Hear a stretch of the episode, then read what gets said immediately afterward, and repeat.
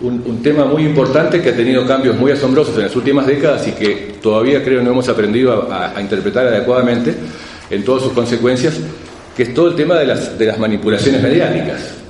Todo el tema de las noticias falsas, a propósito del proceso brasileño, que seguramente se va a comentar con más detalle, pero lo podemos ver en, muchos otros contextos. Esto de que dice Chomsky que la gente ya no cree en hechos, sino en, relatos, este, es muy importante. En un país como el mío, por ejemplo, eh, cuando se le pregunta a la población, eh, en las encuestas de opinión pública, 60% aproximadamente de la población dice que efectivamente está en contra de que se le dé plata a los vagos, este, desde las políticas públicas, digamos.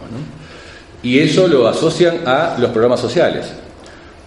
Eh, Uruguay es un país que tiene los menores niveles de pobreza y la, y la menor desigualdad de ingresos en América Latina, y todo eso se ha logrado sobre todo por las políticas laborales y económicas, y no por los programas sociales. Y sin embargo, lo que, digamos, el, hecho es este, que, lo que, la, pobreza y la exclusión este, y las desigualdades han, cedido y lo han hecho en, cantidades, en, porcentajes importantes. Este, tengamos en cuenta que cuando los gobiernos del Frente Amplio comenzaron en 2005, teníamos, heredamos una pobreza que estaba cerca del 40% y hoy está en menos del 10%. Eh, teníamos una eh, pobreza extrema este, que estaba en, cerca del 20% y hoy es prácticamente inexistente, está en el 1, punto algo, eh, y así sucesivamente. Pero eso ha sido el resultado de las políticas económicas y de las políticas laborales, básicamente. En un país que tiene tres de cada cuatro puestos de trabajo formalizados, en donde los sindicatos tienen un peso enorme y participan en toda la toma de decisiones de las políticas públicas, no solamente en el ámbito laboral, este, y donde hay una sensibilidad, además de parte del gobierno, para todas estas cosas muy importantes, digamos, y muy sistemáticas. Eh, sin embargo, la población sigue insistiendo de que este, la plata que se les quita a través de los impuestos, Uruguay también es el país con mayor recaudación impositiva en ese sentido en América Latina, eh, digamos, se, tira, se, desperdicia en darle plata a los vagos. Eh, cuando efectivamente no es así pero el, relato es un relato que se ha impuesto en la sociedad muy claramente. ¿sí? Más allá de la evidencia de los hechos, que son contundentes.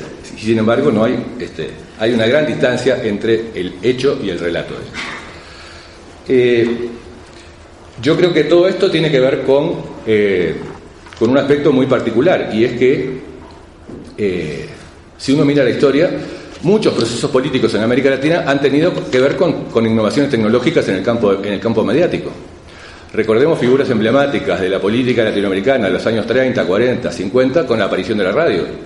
Evita Perón, eh, aquí el caso de Gaitán, eh, y en fin, y muchos otros en ese sentido que supieron utilizar esa herramienta políticamente de manera muy eficaz.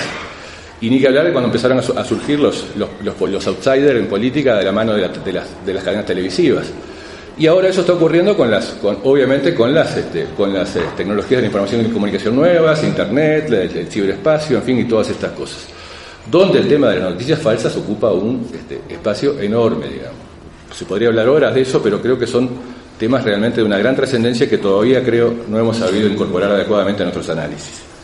Y en todo caso lo que queda como conclusión es que hay una gran disputa de estos enfoques neoliberales, neodesarrollistas y neoconservadores en todas nuestras sociedades. Y la correlación de fuerzas es lo que determina qué es lo que prima en cada caso y en cada coyuntura, evidentemente.